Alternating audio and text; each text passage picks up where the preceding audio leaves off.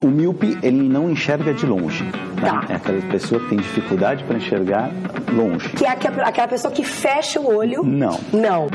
Começa agora. Não consigo ler nada. Miopia.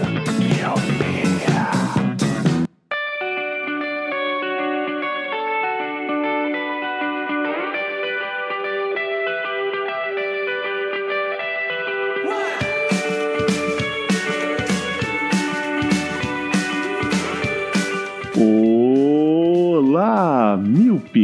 Seja muito bem-vindo a mais um podcast Miopia. Fique à vontade, limpe suas lentes, ajeite seu fone, porque estamos só começando.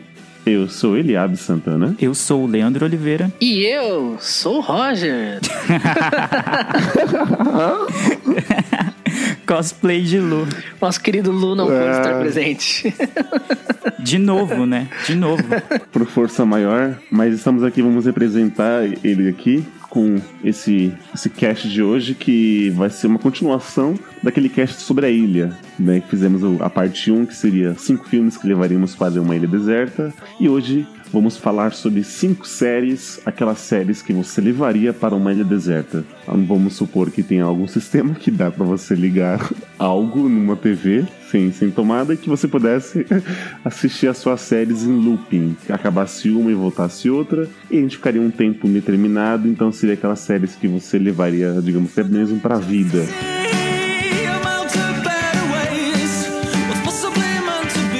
Quero começar com o Leandro. Provavelmente vai ter umas séries aqui repetidas, mas aí vamos fazendo. Lê, a sua primeira série que você levaria, levaria, ótimo, levaria para a ilha. Bom, antes de começar, eu queria já salientar que eu tava pensando assim sobre as séries e tal pra escolher, e o primeiro que a gente fez sobre filmes pra levar pra uma ilha foi muito mais fácil Sim, escolher. sim.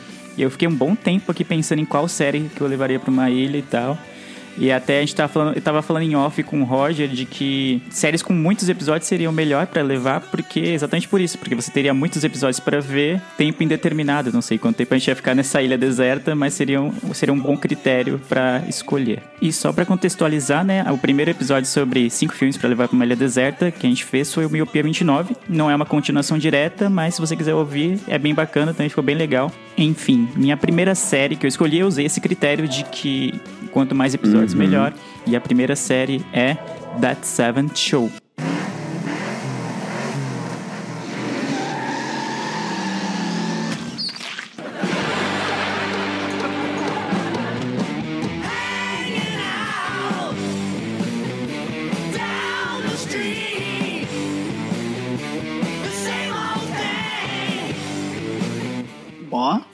Escolha. Então, não sei, vocês assistiram essa série? Eu olhei episódios avulsos, porque passou um tempo no SBT, se eu não me engano. Uhum. Olhei alguns episódios no Netflix também, meio avulsos, assim. Nunca olhei em ordem, mas é boa. Os episódios que eu vi eu gostei, assim. Só não, nunca parei pra assistir ele, assim, corrido. corrido. Você viu ele? Eu não, não, eu não, não assisti. E, na verdade, eu até tava.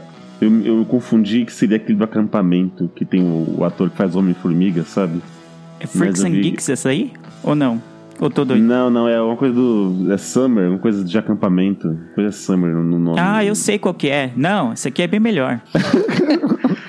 O Dead Seven Show tem grande elenco, né? Tem Sim. Ashton Kutcher, Mila Kunis, Topper Grace. Exato. Além do grande elenco que você falou, seu traba primeiro trabalho dessa galera que, tipo, Mila Kunis, Ashton Kutcher e da Laura Prepon, que hoje tá em Orange is the New Black. Ashton Kutcher e Mila Kunis, que hoje são casal por causa do Dead Seven Show, né? Pra quem não conhece a série, que tava numa bolha, numa caverna, seja lá onde for, nos últimos anos, That Seventh Show conta a história de alguns amigos que eles são adolescentes e moram no... Moram não, né? Eles, a história se passa no- nos anos 70, e por isso That Seventh Show. E o personagem principal da série é o Eric, que ele é um adolescente bem certinho, bem pacato, meio nerd e tal, e que tem um pai super rígido e que tem alguns amigos que se estão sempre com ele, que é a galera dele. Então é a, a Donna, que acaba virando o par romântico dele, que é a vizinha dele, interpretada pela Laura Prepon. Também tem o Ashton Kutcher, que é um amigo, como eu posso descrever, é aquele cara bonito e burro, né, que é o é o Kelso. E também tem a, a Jack, que é o par romântico do Kelso, que é feito pela Mina Kun, Mila Kunis. E, e também tem o Fess, que ele é um estudante de intercâmbio, ele veio da Índia e tal. Além deles tem o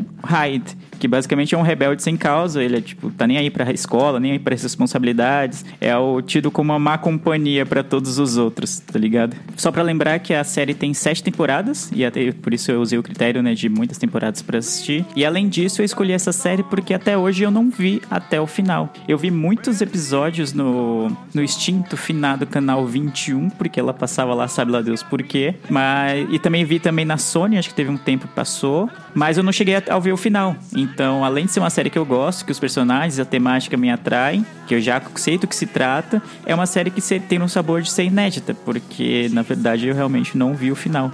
Então seria interessante ter essa surpresa, sabe? E é uma série que até hoje eu tô tentando terminar e não consigo. Então dessa vez ilha, ia, né? Na ilha não teria como, teria como o que fazer.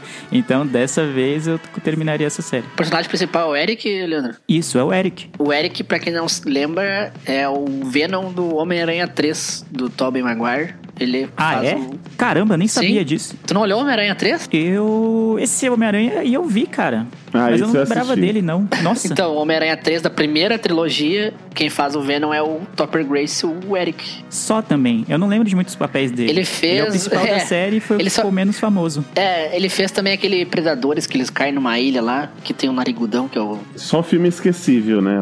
É, mas enfim, é, o, o Eric é o, o Venom. Eu lembro dele sempre por causa do, do filme. Caramba, eu nem sabia disso. Mas são episódios curtos, né? 20, 20 e poucos minutos, já que é uma sitcom. Mas é muito, muito boa. Envolve aquela coisa, né? De adolescente, de querer sair e os pais não deixam. De querer se encontrar com a namorada e os pais estão lá, marcando em cima. E o pai dele é um personagem à parte, tá ligado? O Red. Ele é muito, muito ditador, tá ligado? Não deixa ele fazer nada. Mas ele faz isso de uma maneira que fica muito cômica. Então você acaba rindo, mas rindo de nervoso. Da agonia de como que é a vida do Eric tentando burlar as regras do pai dele. É bem engraçado, então eu levaria pra uma ilha deserta. E você terminaria ela, né? Já que você não terminou até hoje, né? Finalmente, finalmente. Roger, sua primeira série da ilha. Então, a primeira série que eu levaria pra Ilha Deserta é a minha série favorita de todos os tempos. Eu já vi ela mais de uma vez. Eu tenho box com todas as temporadas. E é Dr. House.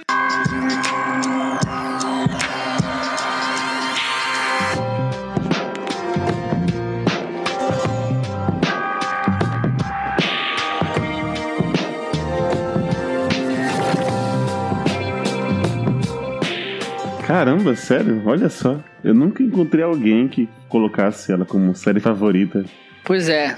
Poucos, poucas pessoas sabem, eu acho, mas House é minha série favorita. Eu já vi ela muitas e muitas vezes. Esses tempo atrás eu revi a sétima temporada até, continua muito boa. E, bom, House, pra quem não conhece, foi uma, foi uma série feita pelo Hugh Larry, que ele fazia um médico que ele tinha um problema na perna. Ele sentia dor 24 horas por dia. Só que ele era um médico genial, assim. House é meio inspirado em Sherlock Holmes. Então, meio não, né? Total. Então, House, ele meio que usava da psicologia, digamos assim, do- da investigação no paciente para descobrir suas doenças raras e tratá-las, né? E House era como se fosse, por exemplo, né? era um gênio, um Einstein da medicina na série. Só que ele era rabugento, grosso, tratava todo mundo mal, fazia piada o tempo todo. E não tava aí pra nisso, pouco se fudendo pras pessoas. Então a, a série era bem legal por causa disso, né? House tem oito temporadas, temporadas grandes de 22 episódios, perfeitos pra uma ilha deserta. E acho que é isso aí, não tem muito o que falar. Quem viu sabe como, como a série é boa, ganhou inúmeros prêmios. E foi uma das séries mais premiadas até hoje.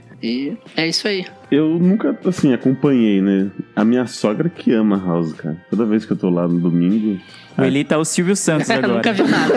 Só acabou. Eu não vi, mas minha mulher viu. Eu não vi, mas minha É, sogra viu. O bom, o bom do House é que, sei lá, 98% dos episódios são tipo o caso da semana, né? Então pode olhar meio que esporádico, assim, quando tá passando. Poucos episódios se Isso. complementam, assim, então não tem problema tu olhar um espalhado, outro depois. Essa é uma das minhas principais críticas a House. Eu nunca vi inteira. hein? Eu via quando passava na Record, há sei lá quantos mil anos atrás. E eu assistia episódios esporádicos. E aí eu odiava porque eu sentia que a história nunca avançava, sabe? Eram episódios bons, tinha o caso, e você ficava entretido, intrigado pra saber qual era a solução, qual era a doença daquele paciente X de tal episódio. E como que o House ia resolver as coisas. E como que ele seria escroto com os pacientes, com a equipe médica, com os diretores do hospital, com todo mundo, basicamente. Só que você poderia ver qualquer episódio e não faria diferença. Sim. Pode ver um da primeira ou da quinta, que provavelmente pouca coisa teria mudado. Agora, pra uma ilha deserta é um bom critério. Você pode colocar os episódios em loop lá, colocar no aleatório e ficar vendo over and over again. Mas é, eu entendo sua crítica, é que antigamente a, grande maioria das séries tinha esse negócio do caso da semana, né? Eu acho que foi de poucos tempos pra cá que as séries começaram a fazer um episódio, uma temporada inteira com uma história fechada, assim. Pouco tempo que eu digo, sei lá, uns 10 anos pra cá, né? Porque antigamente a maioria das séries era o caso, caso da semana, né? Né, House é um caso clássico de série no formato antigo que tá cada vez mais em desuso. O Netflix talvez tenha matado isso, digamos assim. Ou matado não, mas ajudou a, a enterrar esse formato. E, mas House é muito bom, cara. Vale a pena. Pra quem go... Eu fiquei muito viciado, então eu olhei todas as temporadas. Mas eu entendo as pessoas que olham esporádico. Mas eles se divertem. A minha mãe olhava, tipo, de vez em quando olhava comigo quando eu tava olhando e ela se divertia. Eu olhava. Gostava muito. Minha mãe não gosta de série de House, ela gostava. Então, eu nunca, nunca fui fã de, de série com a pegada de medicina, sabe? De, tipo Grey's Anatomy, do Dr. House, e tem essa nova é, é, The Good Doctor, né? Tem que tá passando e tal, mas assim, nunca me atraiu, entendeu? E Hou- House é uma delas, é até mesmo por esse motivo. Você conseguir. Você consegue assistir um, um episódio avulso, né? Assim como outras séries, até mesmo de é, sitcom, você consegue assistir as séries avulso, episódios avulsos e tipo, ah, beleza, seguiu, entendeu? Mas essa questão da, de formato de séries com essa temática mesmo, de hospital e tudo mais, não, não, não é meu, minha praia. né? Não, então, eu tenho uma história engraçada, porque, tipo assim, eu não gosto muito de temática do hospital, exatamente que nem você. Eu não olho Grey's Anatomy nem Good Doctor. Só que quando o House passava no SBT, eu não tinha internet em casa. E, eu- e o meu tio, ele morava na casa atrás da minha casa, sabe? E meu tio, ele é. Ele é mais novo, assim. E a gente gostava muito de conversar. Eu estudava de noite, então eu chegava a dar aula às 10, comia um negócio ali e ia na casa do meu tio, que era atrás da minha casa, tipo, no mesmo terreno, assim, sabe? Então nós ficava conversando enquanto dava House. Então nós olhava House toda semana, um episódio. E é ali que comecei a me pegar. Entendi. Aí depois que eu tive internet em casa, banda larga, enfim, aí eu baixei as temporadas e olhei e tal. Mas acho que foi graças a esse esse alinhamento de astros, eu estudar de noite, conversar com meu tio. É, você tem um valor sentimental, né? É, acabou, acabei me apegando à série justamente porque nós tava ali, ficava conversando e olhando, e daí no fim virou minha série preferida. Também pelo valor sentimental e também por ser uma série excelente, né? Não é. Não, fala à toa, né? Muito premiada até.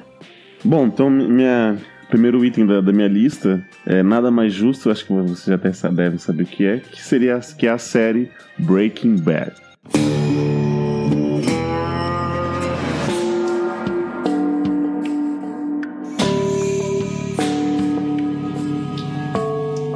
A melhor série de todos os tempos, segundo o Leandro. Leandro chora agora. Que, que heresia. Nossa, mano, se eu ficasse preso numa ilha deserta e só tivesse Breaking Bad pra eu assistir, eu ia ficar muito puto.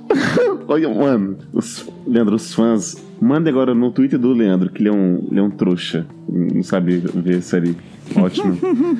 Mas, assim, Breaking Bad é uma série que tem cinco temporadas, estreou em 2008 pelo canal AMC, depois foi começando a, passar no Netflix, e foi aí que surgiu essa fama toda.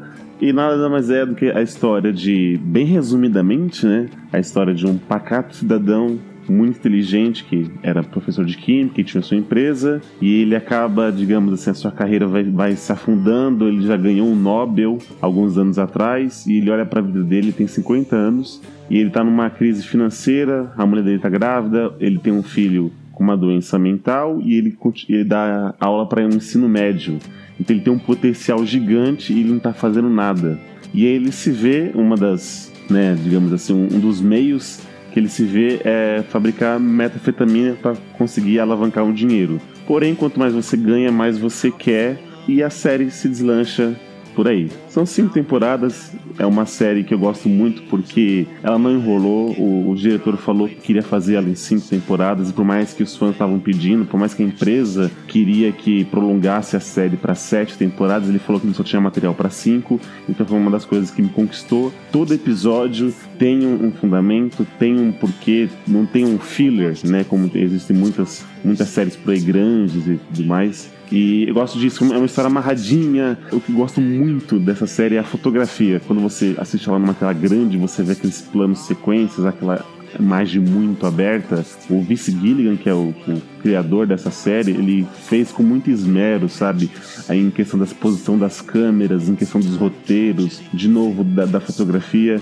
E não é à toa que pra mim é, é minha série favorita, onde eu tenho, onde eu tenho um box, tenho almofadas, canecas, eu tenho vários produtos de, de, de Breaking Bad, porque por, por tudo isso, atuação, roteiro, enfim, tudo. E é uma, uma série que eu não me canso de ver. Às vezes eu, eu até lembro assim quais episódios eu, eu posso rever assim, só pra fechar, digamos assim. Ah, quero tenho, sei lá, uma hora livre aqui antes de do- dormir. Eu vou lá na temporada 4, achei o episódio 13, que eu sei que é um episódio muito bom. E seria essa minha, minha série favorita de para levar pra uma ilha, porque eu nu- nunca acho que eu nunca vou, vou enjoar Breaking Bad. Yeah, Mr. White. Yes, science. Eu endosso. Eu assisti Breaking Bad também. É uma série realmente foda mesmo. Eu, eu olhei todos os episódios também. E como você falou, assim, Breaking Bad ganhou vários prêmios de direção de fotografia, ângulo de filmagem. E se eu não me engano, aquele episódio lá que o. É um dos últimos episódios da série onde. É o Ozymandias. É, até hoje, né? é Eleito um dos melhores episódios de série de todos os tempos, alguma coisa assim, ou mais visto. É, é classificado pelo IMDB como 10 de 10. É. E, e, é, são poucos, né? Não tem quase nenhum que é 10 de 10. Nem Lost, viu, Leandro? Vá pra é merda. sensacional aquele episódio, tem um plot twist bem foda no final. Cara, Breaking Bad é foda mesmo. Eu olhei a primeira temporada, eu não gostei muito. E eu olhei os cinco primeiros episódios, não curti. Aí eu comecei a olhar, tipo, meus amigos tá todo mundo falando, ah, Breaking Bad tem que olhar, tem que olhar. Daí eu comecei a olhar. Aí eu só comecei a me pegar mesmo na série na primeira, na segunda temporada, né? no final da primeira temporada. E daí, daí, daí ali foi, eu olhei tudo assim, sei lá, em duas semanas. E é foda mesmo, vale a pena. Eu acho que o, Leandro devia abrir o coração dele com calma e dar uma chance. Exato. Hashtag abre esse coração, Leandro. Ele enche o pulmão, bota amor no coração e vai na fé. Vai na fé, fé no pai que, que a série é foda. Tudo muito bom, tudo muito bem. Vocês estão aí tapando o ovo da série e tal. Eu não tô aqui pra cagar regra. Eu sei que muita gente gosta dessa série. A gente já falou sobre ela num longínquo Colírio 9, especial de Dia dos Pais. Pasmem os senhores, o Eliabe indicou Breaking Bad para o Dia dos Pais. já tira por aí, né? Dentro do conceito faz sentido. Eu tenho muitos problemas com Breaking Bad porque eu vi a primeira temporada e ela, que nem o Roger falou, ela não me pegou. E aí eu falei, caramba, como que uma série pode ser tão boa e a primeira temporada ficar tão aquém do restante? E aí a primeira temporada terminou e eu não quis ver o resto. E até hoje não vi. Então a gente já falou sobre isso no Colírio 9, então nem vou me alongar muito. Se você quiser ouvir lá, vá por sua conta e risco. Pistola. É. É. Então Mas, bora. é, vamos- Não, mas eu te entendo porque a primeira temporada também não me pegou e eu comecei a gostar só depois. Da segunda pra frente, daí foi que eu realmente comecei. Caralho, essa série é foda mesmo. Então vai, Lele, vai. Vai, vai. Vamos pro esse próximo aí, já que você tá se contendo falar mal de Breaking Bad. Qual é então seu, seu- sua segunda série aí que você levaria pra ilha? Não, eu poderia ficar muito tempo aqui falando mal de Breaking Bad, mas acho que não é essa a pauta. Não é essa a intenção. Cretino. Mas eu queria dizer que a minha segunda série não é de comédia. A primeira foi e tinha sete temporadas. Essa segunda série também tem sete temporadas. E eu sei que o Eliabe viu, também acho que o Roger viu, não sei se tá na lista deles. A gente já falou sobre ela no Colírio 23. Eu sei, eu não faz sei. tanto tempo, né? Foi Vem, esse ano. Vem em mim. Foi esse ano, a gente falou rec- recentemente sobre ela, então acho que eu não vou me alongar muito. Mas é uma série que eu adoro, adoro. Tem seus problemas, antes que o Eliabe venha me cornetar, eu sei que ela tem seus problemas. Mas é uma série muito boa que eu acho que vale a pena levar para uma ilha deserta. E ela é Sons of Anarchy.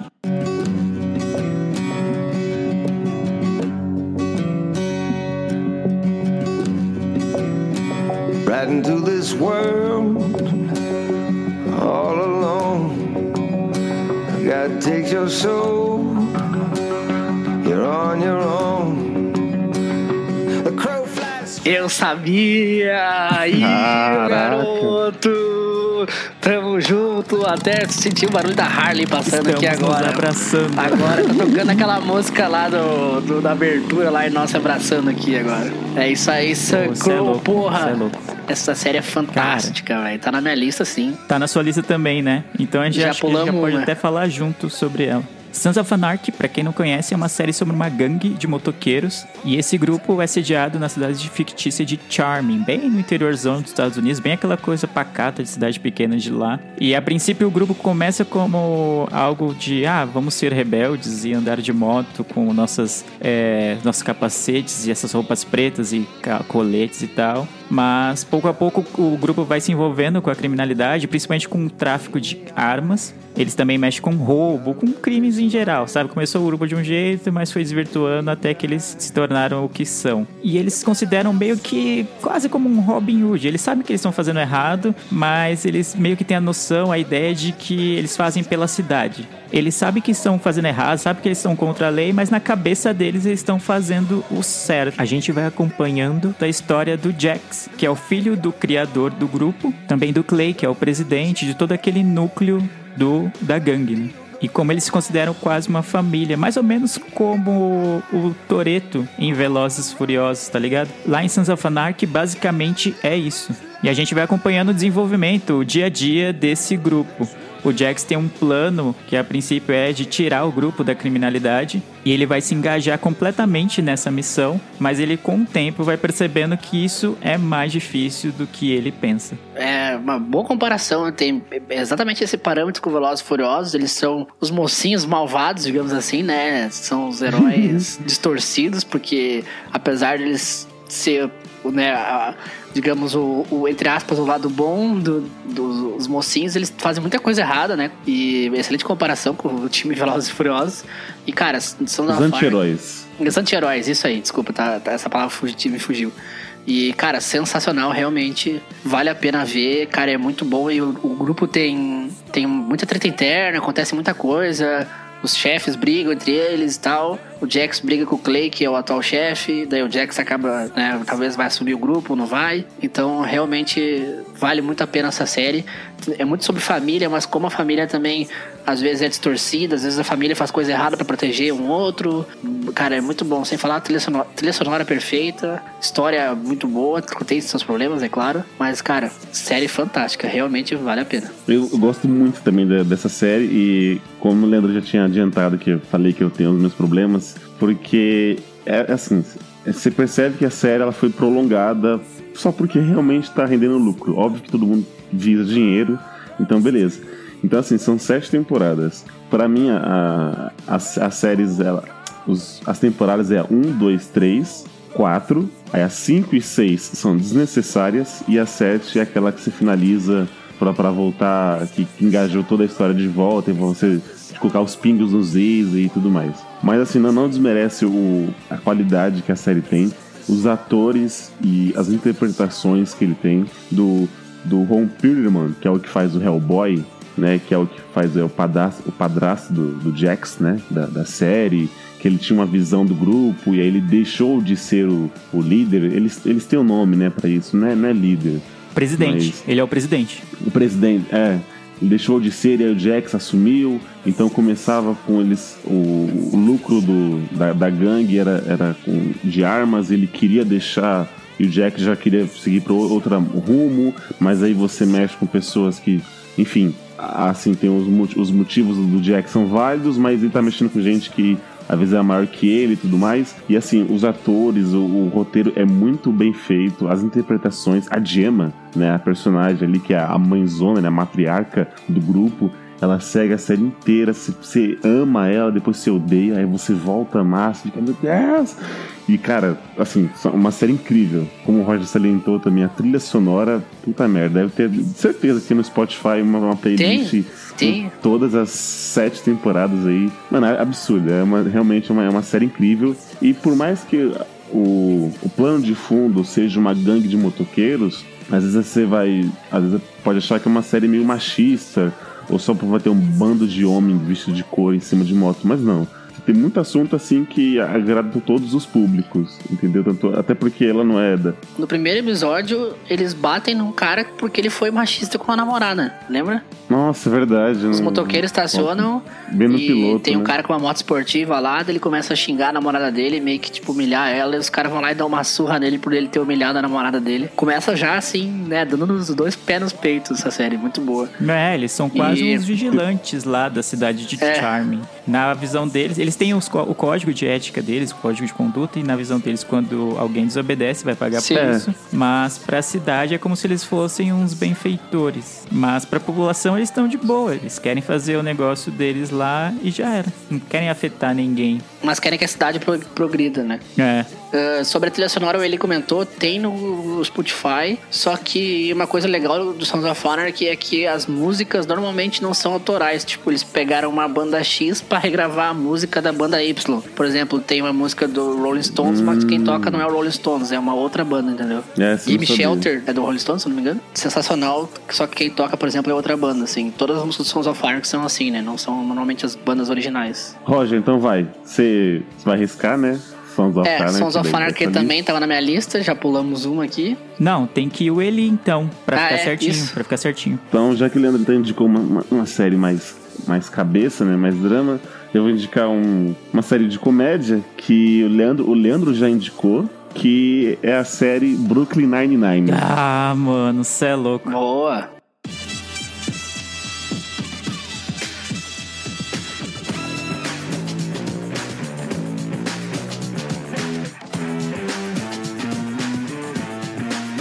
Eu gosto muito, muito, muito dessa série. Até ficar ali, tipo, dá pra. Não sei onde ela se encaixaria no meu top 5, quem eu tiraria pra colocar ela. Porque é uma série muito, muito engraçada. Ela é muito bem escrita. E, cara, o humor dela é diferente. Não é, não é aquela sitcom que tem as, as, as risadinhas de fundo, sabe? Que gera, gera um, um.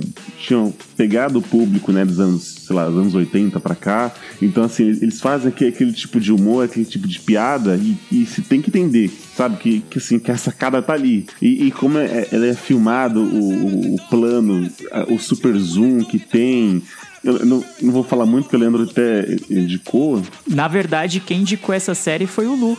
Não fui eu, não. Foi o Lu, olha O só. Colírio 21, em fevereiro. Apesar de todos nós gostarmos, quem indicou foi o Lu. Ah, tá. Então foi o Lu que indicou, o do Colírio, mas é, só resumindo, é uma série onde se passa no, no departamento de polícia, né, a 99. E ali a, a- são episódios de 20 minutos e, e tem uma, uma história fechada.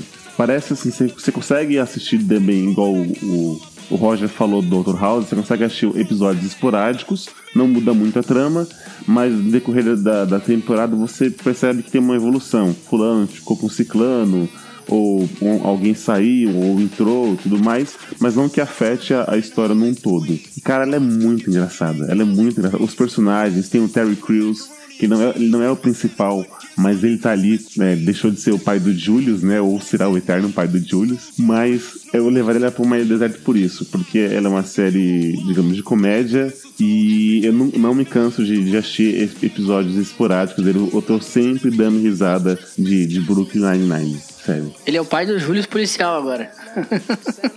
É, Boa indicação. Tô assistindo, comecei há pouco tempo, até o Leandro falou bem na série também. Tô na primeira temporada ainda, mas tô curtindo pra caramba. Baita indicação. Ah, eu sou suspeito pra falar sobre Brooklyn Nine-Nine, eu digo pra muita gente, apesar dela não estar na minha lista pra levar pra uma ilha deserta. Poderia estar, mas não está. Eu adoro Brooklyn Nine-Nine. Todos os personagens são muito bons, são muito carismáticos, muito engraçados. E cada um à sua maneira. Eu gosto muito da Rossa. Ela parece a Ravena dos Jovens Titãs, tá ligado? Ela é toda badass, parece que não tá nem aí com ninguém. tá sempre... É, Tá sempre de mau humor, assim, tá sempre cagando pros outros. Mas na hora de fazer o trampo, na hora de ser parceira do Jake, ela foi parceira do Jake por um bom tempo. Aí ela vai e faz. Ela é uma ótima detetive, uma ótima investigadora. Mas ela tá sempre soltando um comentário irônico, sarcástico e tal. Eu adoro a Rosa, pra mim é uma das melhores personagens dessa série. Mas a dupla Jake Boyle, pra mim, é uma das melhores duplas de detetive da história. E tem várias referências, né, na série. Então, assim, é como se elas passassem no nosso mundo mesmo real, porque eles citam filmes, igual o Jake o Duro de Matar, então ele, ele sempre vai, como ele é um policial, ele sempre quer entrar tipo, da, da pior maneira. A porta aberta, mas ele quer pular, entrar quebrando a janela, sabe? E, e, e igual você falou, essa dupla do. É um, são policiais que você vê assim, mano, é muita galhofa que acontece na delegacia, mas sempre acaba assim, eles acabam resolvendo a, a, a, situação ou, ou o caso que são chamados. E pra mim nu- nunca perde, nunca perde a graça. Ela, ela tinha sido cancelada, mas uma, uma empresa resgatou ela. Não vou lembrar, é isso. Ela foi cancelada, mas. Não, eu, vou- eu preciso lembrar. Ela foi cancelada, daí os fãs chiaram. Eu tô falando aqui no mudo faz uma cota já, que foi a ABC que salvou. Aí vocês nunca iam ouvir. Não, então. Ah, é. Ela foi cancelada pela Fox e foi salva pela ABC. Por isso que ela, ela tá aqui na minha lista, porque, mano, é uma série, é uma série de comédia. E uma Ilha Deserta eu preciso, precisaria dar umas boas risadas. E por esses episódios esporádicos e por essa ótima história que, ele, que eles têm, tá aqui na, na minha lista. Eu tenho uma série que provavelmente a gente vai indicar igual aqui, mas eu não vou indicar essa ainda. Eu vou indicar Hum. uma série muito boa, sensacional, pouca gente conhece, mas pra quem gosta de esporte, é uma série que deveria ser obrigação de todo mundo ver, quem gosta de esporte americano. E é uma série que eu amo, eu tenho uma tatuagem dela, e é Eita. Friday Night Lights.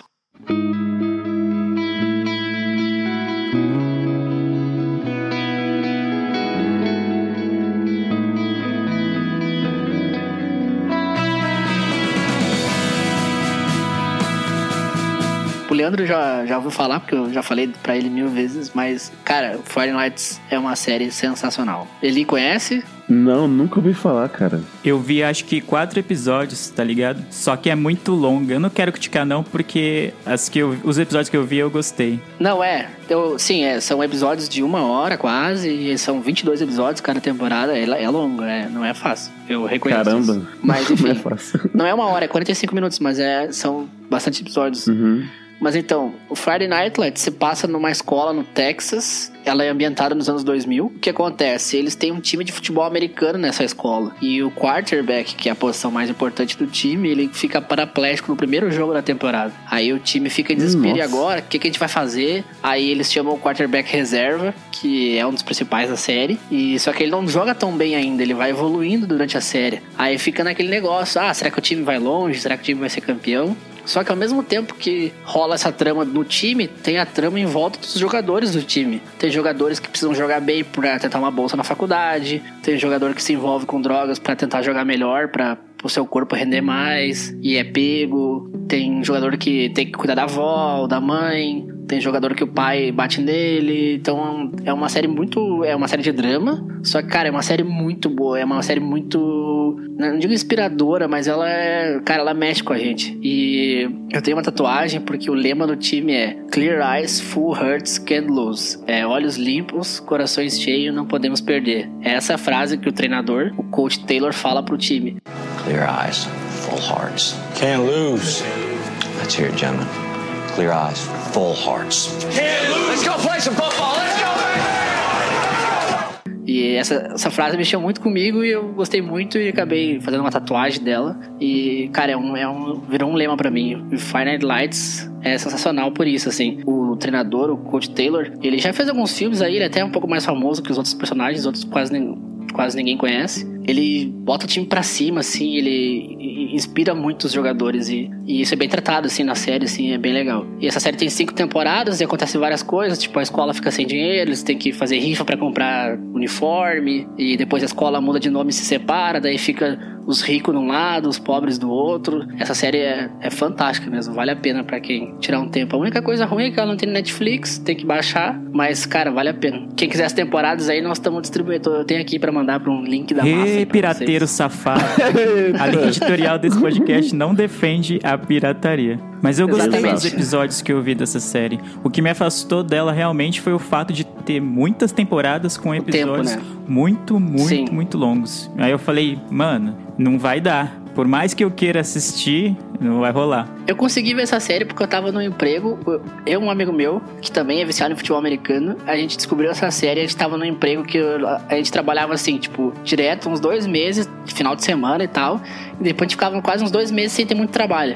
Então a gente descobriu essa série bem nessa época. A gente tava entre janeiro e fevereiro ali, que não tem muito trabalho. E a gente conseguiu ver os episódios durante o trabalho, porque não tinha que fazer, sabe? Nossa chefe deixava, assim. Então nós co- conseguia ver os episódios durante o dia, assim. Então a gente matou a série, sei lá, em duas semanas, assim. Mas ela é longa mesmo, são 22 episódios e tal. Eu entendo a, a sua crítica e aceito ela de boa. Mas a série é fantástica. É, do que eu vi dela me lembrou muito a vibe daquele filme com Denzel Washington, o Duelo de Titãs. Sim, sim. É, é, é? é A bem história- nessa vibe, assim. É, a história é completamente diferente, mas a vibe, a ambientação que eles criam pra essa série é muito parecida com o filme Duelo de Titãs. Então, provavelmente, quem gostou do filme tem tudo pra gostar da série também. A a série se passa no Texas, eles têm muito esse negócio, tipo, de amor à terra deles, né? A- até a, a final do campeonato estadual é, é disputada no estádio do, do antigo estádio do, do- do Dallas, Texas da NFL, né? É Dallas, Texas, né? É Dallas como é que Cowboys. o Dallas Cowboys da NFL, né? Então, é, é, é, eles têm esse negócio, tipo, ah, a gente é aqui do Texas e é Texas pra sempre, sabe? É até um lema da série Texas Forever. Então, é, eles são bem enraizados, assim, com o lugar. Daí tem, claro, tem aqueles que moram lá e querem sair, querem ir pra Nova York e tal. É, é massa essa série, vale a pena. Só os atores não são muito famosos. O técnico, o,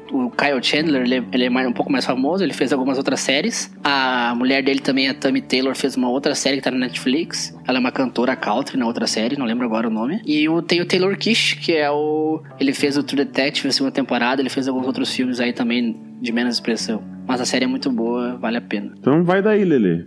Já que pulou? Bom, já que pulou, né? Voltando à ordem, já que o Roger já falou a terceira, a minha terceira série, eu não vou cravar, porque se eu cravar, certeza que vai dar que vocês vão ter visto. Mas eu tenho 99% de certeza que vocês não viram essa série, porque eu acho que não faz muito estilo de vocês. A terceira série que eu levaria para uma ilha deserta é Switched at Birth.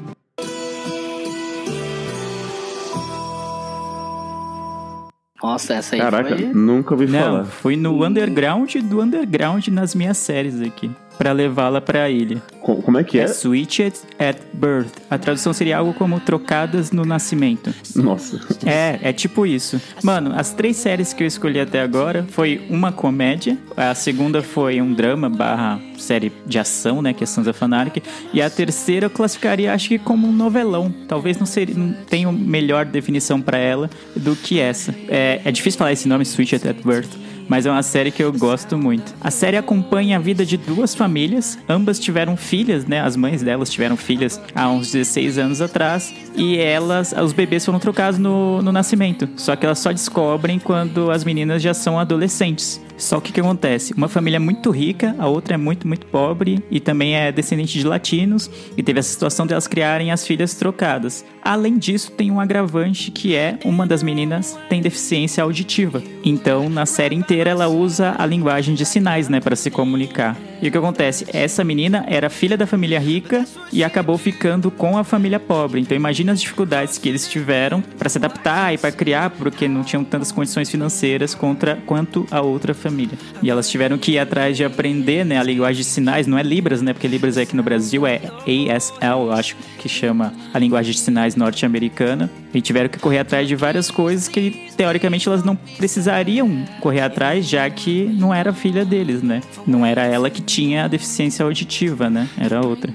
E aí a série começa Caramba. quando elas descobrem que foram trocadas no nascimento. E aí começa aquela dinâmica de, ah, será que eu quero conhecer essa família que é a minha família de sangue, biológica e tal, mas que não é a minha família porque eu nunca os conheci? E aí fica essa troca e tal. E como uma das famílias é muito rica, elas falam, ah, não, eu vou ajudar vocês, vou dar todo o suporte. Só que acontece que a mãe da família pobre falando, é meio orgulhosa, fala, não, nunca tiveram aqui, agora que descobriram vão querer me ajudar. Agora que eu consegui criá-la, tipo, me matei pra criá-la, tipo, de uma maneira decente, e agora vocês vão vir aqui falar que é filho de vocês. Agora é fácil, né? E é bem isso. A série é bem, bem leve, assim, bem tranquila de assistir. E ela tem cinco temporadas e eu já acompanho já há algum tempo. E eu gosto bastante dela. E tem toda essa dinâmica. Parece um enredo de novela, como eu falei no começo da indicação, mas tem vários dramas, assim, várias reflexões sobre a vida. Então dificilmente eu vejo um episódio dessa série e fico de boa, porque ela sempre tem uma reflexão sobre privilégio, sobre dificuldade, sobre pobreza, sobre preconceito, sabe? Também tem vários dramas, várias emoções que são apresentadas nessa série, sobre coisas que você quer ter, de repente, a vida não,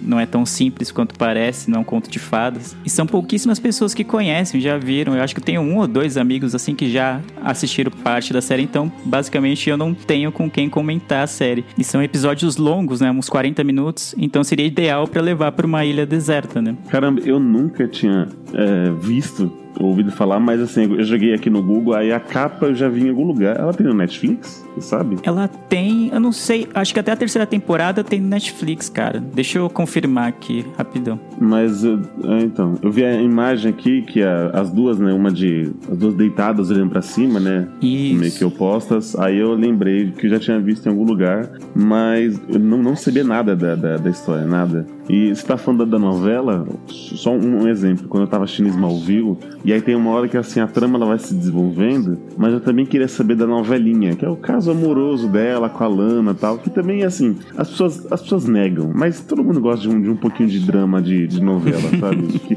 até a gente que é latino, né, e já convive com isso. Então, assim, aquelas historinhas que às vezes, tipo, eu sou sua filha, oh meu Deus, sabe? Dá um. é, dá, dá, um, dá um gostinho. Então, gosto falando da novela, falei assim, ah, beleza, não, eu, eu, eu assumo que eu gosto desse tipo de, de trama mesmo, assim, que tem um, esse, esse tempero mesmo latino, sabe? Que a gente chama de novelão mesmo. Aham. Mas da, da série mesmo eu não, não, não sabia nada, nada, nada, nada. Ai, não tem mais no Netflix, cara. Eu lembro de ter visto até a terceira, mas não tem mais. É, Então, tamo junto, cara. Eu nunca tinha ouvido falar nela, mas eu joguei a capa aqui no. Joguei o nome aqui no, no Google e eu já vi a capa também. Até parece ter a impressão de conhecer a personagem, a morena ali que apareceu. Já ter visto em alguma outra série. E. Mas não, não tinha visto, não. Parece ser interessante o, o plot, assim, você contando. Não, é muito boa. E é legal que as duas protagonistas são muito diferentes entre si.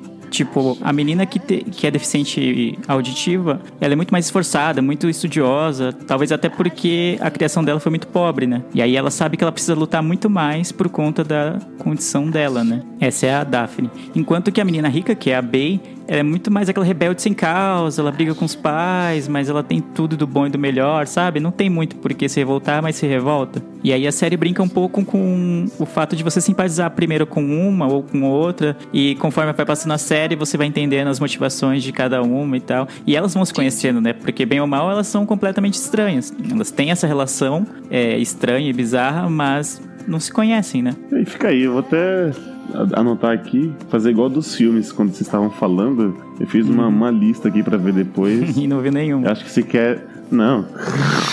O depois, Leandro, é assim, né? Esse vou ver depois. Safado. Não tem tempo indefinido. Ah, tá. Você não, você não pode de- determinar o meu tempo, tá? Tá grande isso aí, hein? Meu tempo, minhas regras. Então, eu tenho mais duas séries de comédia, mas provavelmente eu já vou, vou falar uma aqui que vocês já, já assistiram, não sei se colocaram na lista, que é a How I Met Your Mother.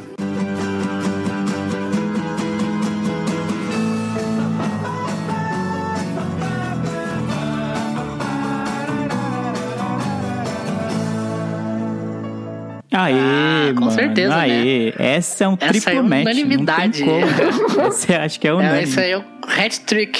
Caraca, como não, não falar dessa, dessa série? Que eu achei que o Leandro ia falar de primeira. Não, tá Falamos- na minha lista, tá na minha E lista. falamos dela recentemente, né? No, no que você acha, a gente comparou How I Met Your Mother com Friends. É, é. Recentemente. Sempre rola um boato de que vai ter um cast inteiro sobre How I Met Your Mother, mas nunca se concretiza. Mas diz aí, Eli, por que, que você escolheu ela?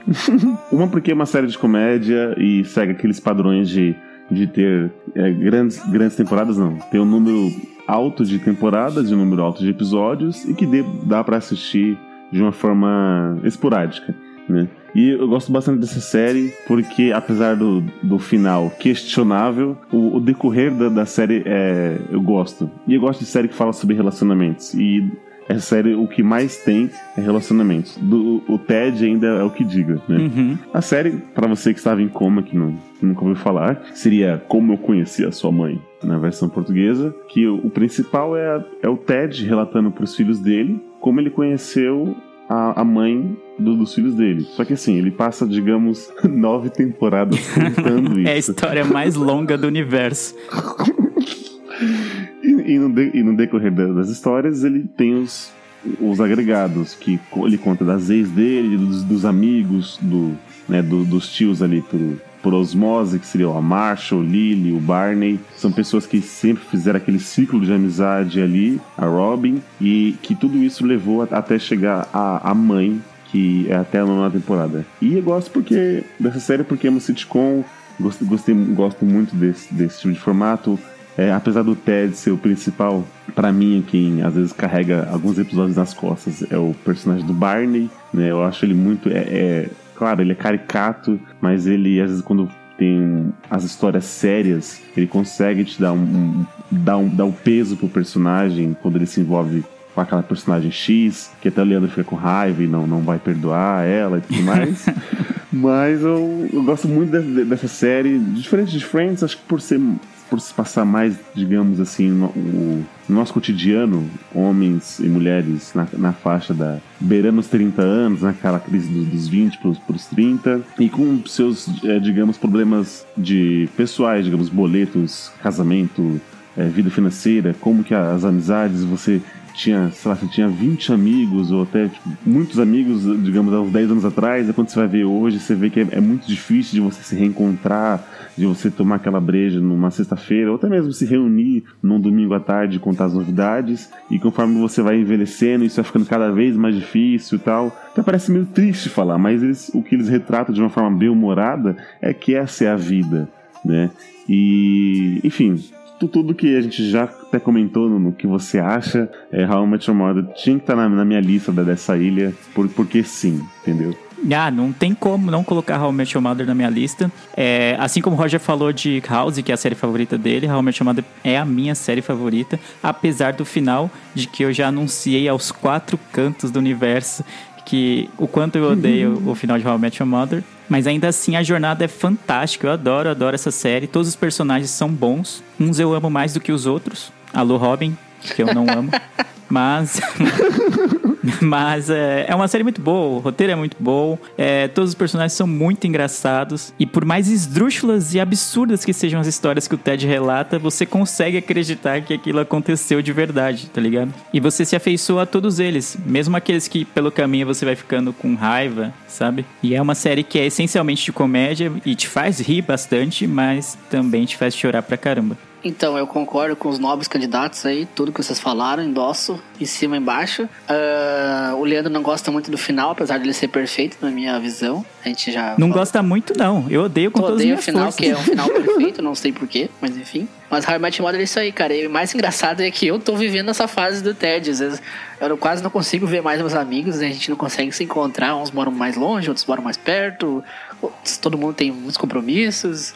E, é, cara, How I Met Your Mother é ah, o retrato perfeito da vida real. Então, ele falou muito bem aí. Parabéns pela explicação sobre a série, foi perfeito. É isso aí. How I Met Your Mother Obrigado, meu nobre é demais, tem que ver. Que formalidade. Quem não viu, quem não viu, tem que ver. Pô, vale muito a pena. E é isso. How I Met Your Mother tá aí na, na lista, acho que tinha que levar pra todo mundo, até pra, mesmo pra dar um, um tom de, de alegria aí pra, pra essa ilha deserta. Aquela ilha marota do Roger, aquela ilha, ilha sinistra, lembra dos filmes? a dos filmes. Essa agora ficou melhor a ilha dele, porque a dos filmes.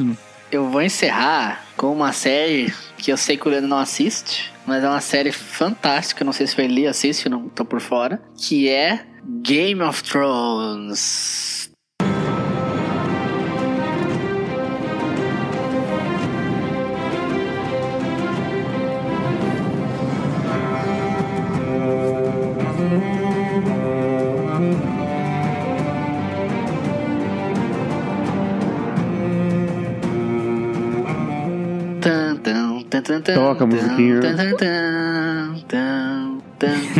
Tan, tan, tan. Então é isso, Eli. Assiste Game of Thrones. Eu comecei, Roger. Assim como você começou Brooklyn Nine-Nine, eu comecei Game of Thrones. Aí, ó, boa. E gostou? Estou amando. Tá em qual episódio? Eu tô na, na terceira temporada. Ah, tá, já tava longe então. Já, já. Prepara o coração, só digo isso. É, eu sei que eu já... O oitavo episódio da terceira me falaram- temporada é o mais impactante da, de toda a série. Mas, enfim. Game of Thrones, pra quem não conhece, pra quem tava em coma, como diz o Eli, e perdeu alguns meses do mundo real, aí alguns anos do mundo real.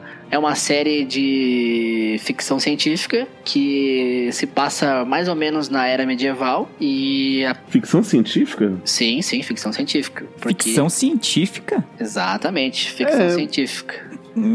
É que, é que assim.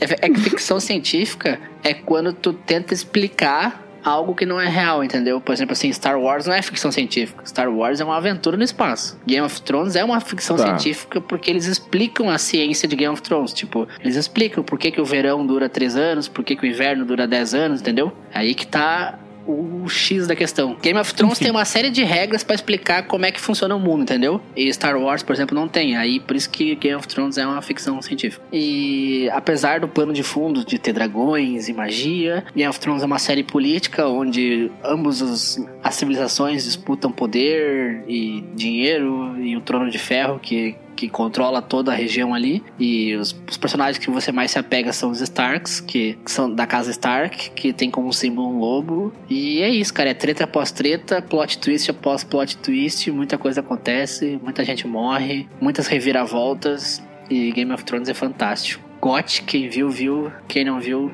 Veja, última temporada vem aí em 2019. Minha, minha pergunta é por que levar pra ilha? Porque, sei lá, acho que ia ficar numa bad sem fim, mano. Isso. Não, não. A- apesar de ter muitas coisas ruins, tem muitas reviravoltas que tu fica assim, é isso, vamos caralho, é isso, tá ligado? E principalmente de agora, nas últimas temporadas que a série tá se encerrando, tu vai vendo que, que no fundo lá o bem tá triunfando. É fantástico, cara. Game of Thrones é fantástico. Não tem muito o que falar. Quem viu. Eu tô, eu tô pra ver de novo até.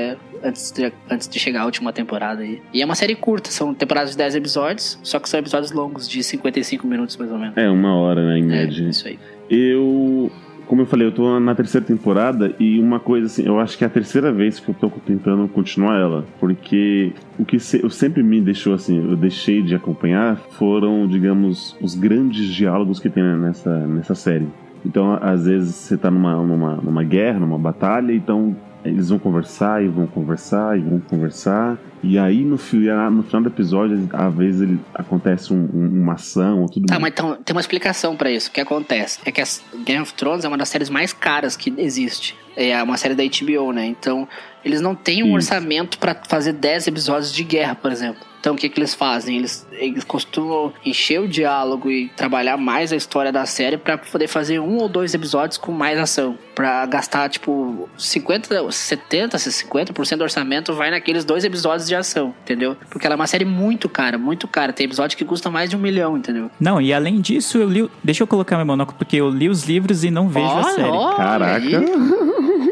E nos livros é assim. A maior parte do desenrolar da história são de diálogos, de conchavos, de amarrações políticas que vão culminar em uma guerra. Não é o tempo inteiro batalhando, não. Numa batalha, sei lá, o que seja. Mas no livro também, boa parte dele é formada por diálogos. Resumindo, Game of Thrones é uma novela. E eu acho que isso é um ponto positivo. Porque guerra, filme de guerra tem muitos. Então, essa série ela se sobressai por nesse lado, assim. Não, não, não tá na minha lista, mas eu entendo porque. O, do hype, né? Eu entendo porque a galera curte. Eu já desisti de Game of Thrones, tô esperando o último livro há uns milhões de anos e nunca sai. Tu vai então- esperar eternamente, porque o George R. R. Martin tá com uma vontade de escrever assim, agora que ele tá multibilionário e quase morrendo, né? Exato, ele escreveu uns 500 spin-offs já e o próximo livro não sai nunca. E o livro nada. Mas a série já passou os livros, né? Agora a última temporada, já. inclusive, já nem foi mais baseada em livros. As últimas duas temporadas. Curiosidade, tem o- uma inteligência artificial da IBM, acho que é o Watson. Sim. Já ouviram falar? Sim, sim. Da IBM, né? Ela IBM. é da IBM, isso. É, deram os, os roteiros de das são cinco temporadas né, atualmente. Vai pra sexta, é isso? Não, tá indo pra sétima, não é? É, a sétima é a Ah, última. tá. Então deram, as, deram as seis, os seis roteiros pra ela, das seis temporadas. E aí ela. O. Caraca. A, a inteligência artificial conseguiu finalizar a sétima temporada. Ela sabe co- como que cada arco termina. E ela, ele conseguiu fazer um final. E aí tá na dúvida se foi isso mesmo que os, que os roteiristas estão pensando que vai, vai, vai bater ou não, entendeu? Ou você quer mudar?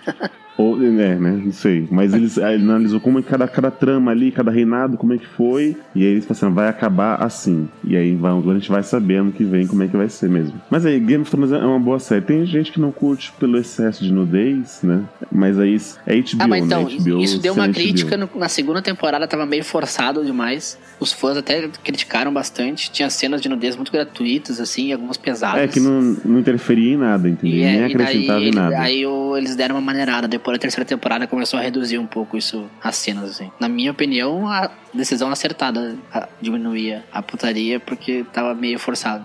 Bom, então eu vou fechar aqui a minha com uma série de drama. Eu sei que o, o, o Roger assistiu e o Leandro, mais uma vez, parou no meio. que.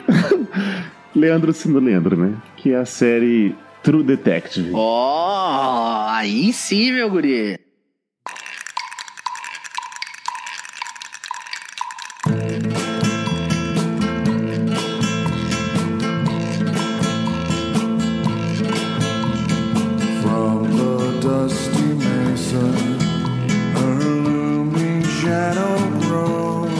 True É nós- Detective é o oposto de Breaking Bad, né? A primeira temporada é boa e o resto é uma bosta. Enquanto que Breaking Bad, a primeira é ruim e, a segun... e as demais vão melhorando, né? Vão ficando melhores. Mas True Detective só tem duas. E elas não se conversam. Já são 50% de série ruim. Só sai heresia da boca do Leandro. Quem assistiu sabe. Os ouvintes estão ligados, eles sabem. Pô, mas essa é uma série pesada pra levar pra uma ilha deserta, hein? Nossa, total. Então, eu, eu, eu levaria porque eu gosto de ficar analisando as, as interpretações do- dos atores. Porque eu acho que, assim, pra mim, deixa eu até pegar o ano aqui que foi feito, a primeira, que foi 2014. O Eli é o cara técnico do Miopia. Ele analisa câmera, edição e filmagem. Eu, eu acho que isso é muito de humanas, né? Não sei. Mas, porque assim, na, na, na época que eu achei foi o lançamento, que também é outra série da HBO também, eu nunca vi atores de cinema irem pra TV. Até porque existia um, um certo preconceito com isso. Você só via, tipo, seriados, quem fazia seriados eram eram atores não tão, tão famosos e aí meio que hoje se reverteu isso então quando, quando você pega o Matthew McConaughey fazendo uma série dessa E o Woody Harrison. e o Gerson você fala assim, eita, né? E os- são os dois É que tem um protagonistas. caso especial, né? né, da- É que o True. Detective, eles são. Desculpa te cortar aí. Não, pode ir já. Já cortou, né? True, True Detective é um caso especial. O Woody Harrison e o Matthew McConaughey, eles são produtores da série. Então, por isso que eles, além de atuar, né, eles produzem. Então, por isso que são atores mega famosos fazendo um seriado. Porque, apesar de, de isso ter acontecendo mais hoje em dia, não é tão, tão comum assim, né? Séries Netflix, por exemplo, Uhum. normalmente não tem atores de, desse, desse calibre, digamos assim. E o True Detective, além de ser uma série HBO, que né, é muito mais cara que uma série Netflix, por exemplo, eles são produtores da série, né? Por isso que eles estão lá. Entendi. Então, isso aqui hoje mudou. Você consegue ver grandes atores de cinema em, em séries. O Dwayne Johnson tá fazendo Baylors. Tem uma série em Empire que fala sobre a indústria musical, que também tem um, um ator lá muito É, famoso. Kevin Bacon fez o House of Cards. Isso. E, e aí você vai indo. Então, quando, quando estreou, eu falei, caramba, mano, vamos ver. E eu gosto muito, assim, quando fica os dois dialogando. E aí você vê, assim, que um é muito, tipo assim. É, ele tem aquela vida de casado com dois filhos, e aí, aí pula cerca, enquanto o outro vive sozinho. Aquela, é, ele parece um pessimista que vive. Ele tá só sobrevivendo o, o dia a dia, e eles têm que resolver um caso absurdo de macabro que envolve até mesmo religiões e tudo mais. E você vê que um é descrente, o outro tem medo disso, até chama de macumba. E, cara, é, a série ela te leva com. Até o final, você meio que desacreditando do personagem principal, aí você fala, não, não é ele não. Até chegar no final, você não, é ele sim. Aí depois você muda o conceito e tudo mais. E eu gosto, eu, eu levaria pra uma ilha deserta por isso, porque pra mim é uma pintura. Assim como eu falei de Breaking Bad, os- o Roger viu aí vai até concordar. Quando você pega aquelas imagens aéreas, ou aquela imagem meio pastosa, aquela coisa cinza da, da cidade, pra dar o tom do suspense né, na série, você, puta merda, sabe? É, assim, foi feita com carinho, foi feita sem pressa nenhuma, diferente da segunda temporada. É. Mas, sabe, foi feita com cuidado, assim, que, que é esse que eu, que, que eu levaria pra, pra uma ilha deserta, esse True Detective. Que, aliás, ano que vem vai sair a terceira temporada. Estamos ansiosos. Então, Estamos ansiosos. O True Detective, como ele falou ali, tem é, essa estética, fotografia, é, filmagem é excelente. Tem um episódio que o, o Matthew McConaughey lá, ele, ele começa a fugir entre casas de um bairro lá e é filmado todo. Nossa. É uma, é uma cena sem corte, filmada de um helicóptero, Nove assim, cara. minutos. É sensacional, velho. Nove minutos sem corte, assim, filmado de cima. Muito. É uma baita cena. E essa série é fantástica. A história é bem pesada, envolve né, abuso infantil. E é uma história real que aconteceu mesmo nos Estados Unidos. Então. Isso. Cara, essa série é, a- a- é- ela é fantástica, mas é uma obra de arte. É, é um filme em seis episódios, né? Sim, Então vale a pena ver quem viu. Infelizmente a HBO pressionou demais os produtores pra segunda temporada, pra, né, porque a HBO sem Game of Thrones fica órfão, daí eles querem fazer um monte de série, daí pressionaram demais o pessoal e a segunda temporada não ficou tão boa. E agora na terceira eles deram tempo, já tá dois anos sendo produzida, quem sabe não isso. não volta do mesmo nível que foi a primeira. True Detective não é. Cada temporada é uma história à parte, né? As temporadas não se conversam, mais ou menos como é American Horror Story. E então, vale a pena. A primeira temporada é sensacional, 10 de 10. Tem que ver. E Leandro, mais uma vez, deixou de assistir. Ah, não, é isso. Eu vi a metade da primeira temporada e não tava ruim, não. Eu tava até curtindo. Leandro, seis episódios, Leandro. Vamos? Nas férias agora, próximas férias vai dar. né? Vai Sei que lá vai. também. Desanimei dessa série. Tinha a denúncia aqui de que quando eu tava assistindo, é o. HBO me- Go me trollou. Simplesmente me trollou. Eu não conseguia assistir pelo HBO Go. Minha internet tava boa e não ia, simplesmente não ia, não carregava. Eu tentei, sei lá, em cinco vezes diferentes, cinco dias diferentes, assistir e não, não carregava os vídeos. Eu- a internet tava normal e não carregava os episódios. O site tava com problema, sei lá. É, até hoje o HBO pessoal Go. reclama do HBO. Sim, sim, melhorou bastante, mas ainda é ruim. E eu não consegui ver. Tanto que um episódio eu baixei, porque não conseguia assistir no HBO Go. Eu tinha HBO e não conseguia ver. Ah, só que aí fiquei puto com essa situação e fui deixando de lado, fui deixando de lado e acabei desanimando. Depois soube que a segunda temporada era uma bosta, que ninguém curtiu, e aí caiu no limbo. Leandro, Leandro, eu tenho aqui. Eu te mando o linkzão do sucesso. Caramba, lá veio. O Roger tá usando miopia pra pirataria. Essas séries a gente tem que guardar porque são É para o sensacionais. bem, né? É para o É. bem. Já que Uhum. a TV não mostra, a gente mostra. Isso. então vai, Lili, fecha aí o, o miopia de hoje. Eu vou fechar com talvez spoilers dos próximos episódios do Miopia. Talvez, não sei. Eita. A minha última série que eu levaria pra uma ilha deserta é uma série recente que tá na sua segunda temporada, mas que já tem um grande espaço aqui no meu coração porque é uma série muito, como posso dizer, muito sincera, sabe? Ela é muito simples, mas ela é muito sincera e é Atypical.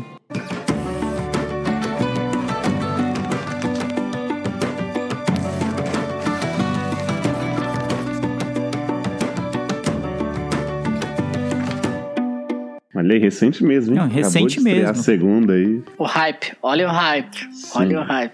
Só pra gerar expectativa, tá tudo no esquema. Mas, pra quem não conhece, é típico. É uma série que tá na segunda temporada, acabou de sair, aliás, a segunda. A série original Netflix. A primeira saiu ano passado.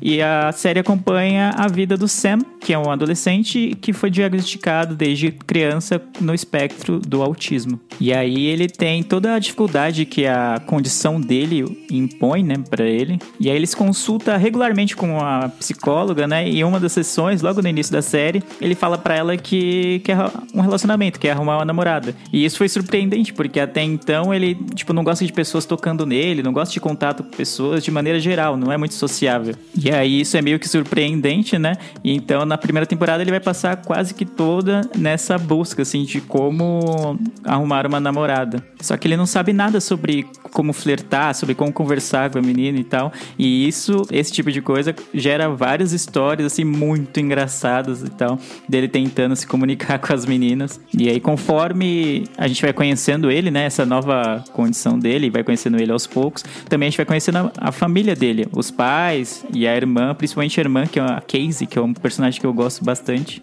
E ela é mais velha do que o Sam, não, mais nova que o Sam, mas apesar disso, ela assume meio que o papel de cuidar dele, né? Isso. Já que ele é autista, então ele acaba necessitando de cuidados especiais e ela meio que assume pra ela, já que eles estudam na mesma escola, assume pra ela essa responsabilidade também. E aí em vários momentos ela tem aquela relação de irmão de que, ah, eu tenho que zoar meu irmão, né? Irmãos brigam, eles se desentendem, eles têm preferências diferentes, sabe? E só que ao mesmo tempo ela assume esse papel porque ela se preocupa com ele, ela não quer que nada de mal aconteça com ele, então ela protege ele da forma, de várias formas, de- da forma que ela conseguir, ela tenta protegê-lo. É, A condição do Sam impõe a ele um- uma falta de filtro, né? A gente como adulto sabe o que a gente pode dizer em público e o que a gente deve guardar pra si. E ele não tem isso, né? Então ele vai falando o que vem na mente e isso pode render, tipo, situações constrangedoras, porque nem tudo que ele diz é adequado, né? Eu, cara, eu gosto muito de, de atípico. Na verdade, eu gosto muito de, de- Como eu falei aqui, de séries que tratam relacionamento, Uhum. né? Da vida. De, de família, de relacionamento amoroso e tal. E a, a Típico, ela, a- ela me pegou por isso. Ela é simples, assim, você tá assistindo e aí quando você vê, você já terminou a temporada. Porque ela, ela é muito. Ela, como ela te leva na, na- pela, pela história, é de uma forma bem leve, que agrada todo mundo. E, e a forma do, do Sam de interagir, você entende o lado dele. É igual você falou, ele não tem um filtro. Se, ele, se alguém não é bem-vindo na casa dele, ele pergunta pergunta: por que, que você tá aqui? Eu não quero você aqui. É. E não é que ele tá sendo mal educado, né? É que ele, ele só não tá sendo falso, coisa que a gente passa, talvez, o tempo todo sendo, né? Pra você manter a, a boa convivência ou, ou a mesma etiqueta, né? A gente acaba dizendo coisas em público que a gente não queria dizer na, na verdade. E, cara, nossa, é ótima indicação. Eu também acho que eu levaria sim. E como a, a Netflix ela vem trazendo esse tipo de série, e, entendeu? O que eu fico pé da vida com a Netflix é isso. Séries tão boas e ela não faz, tipo, não coloca aquele banner na Avenida Paulista, sabe? Olha, atípico. Mas faz umas propagandas de umas séries que, ai, que não, não merece tudo isso. 13 Reasons Why, sabe? E aí. Atípico, que é uma, uma série incrível não, não tá aí ao gosto do, do público. Nossa, mas ótima, ótima indicação. Eu também levaria. Baita indicação, comecei a ver também. Só tenho a concordar com os novos candidatos. Quem sabe aí vai rolar o miopia, talvez, deixa no ar aí. Sei- só sei nada. que se eu fosse ouvinte do Miopia, eu já ia assistindo as duas temporadas. Assim, Ficaria sabe? ligado, é. Só por desencargo de consciência. Exatamente. Mas é isso. E eu gosto do Sam porque durante os episódios sempre tem uma. Como se fosse a linha de pensamento dele. Geralmente ele tá falando com a psicóloga, ou então ele tá pensando, e aí tem reflexões. Ele sempre usa analogias pra vida relacionadas a pinguins, porque ele Nossa, adora isso é pinguins. muito bom, né? Ele adora pinguins, sabe tudo sobre eles e adora falar sobre isso. Só que a maior parte das pessoas, né, não tá nem aí, tá cagando, porque, né, pinguins. Eu acho que não é um bom assunto pra se falar É. nas festas, né, pra chamar a atenção das meninas, por exemplo. Mas ele adora, então ele sempre arruma um jeito de falar sobre isso, sobre os pinguins. Então ele sempre usa essas analogias de acordo com o que tá acontecendo na série, né, com o que tá se passando no enredo. E é muito bom, eu adoro o roteiro, é muito bem feito, enfim. Atípico é a minha quinta e última série pra levar pra uma ilha.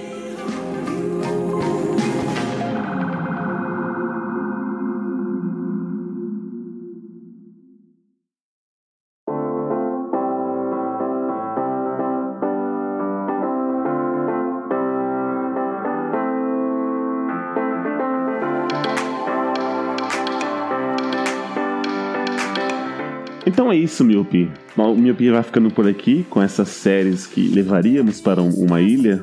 Hoje deu, caso você não conhecesse nenhuma, acho que deixamos aqui um gostinho.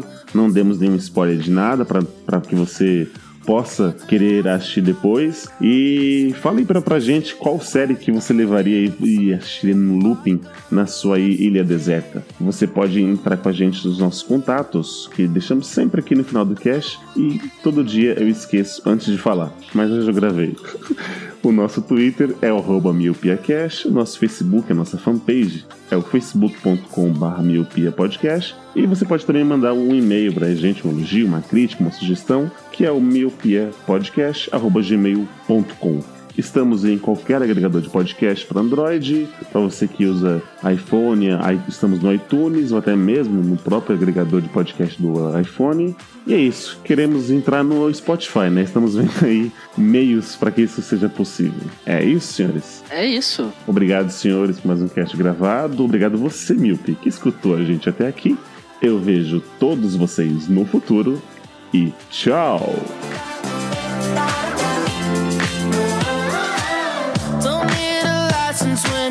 I know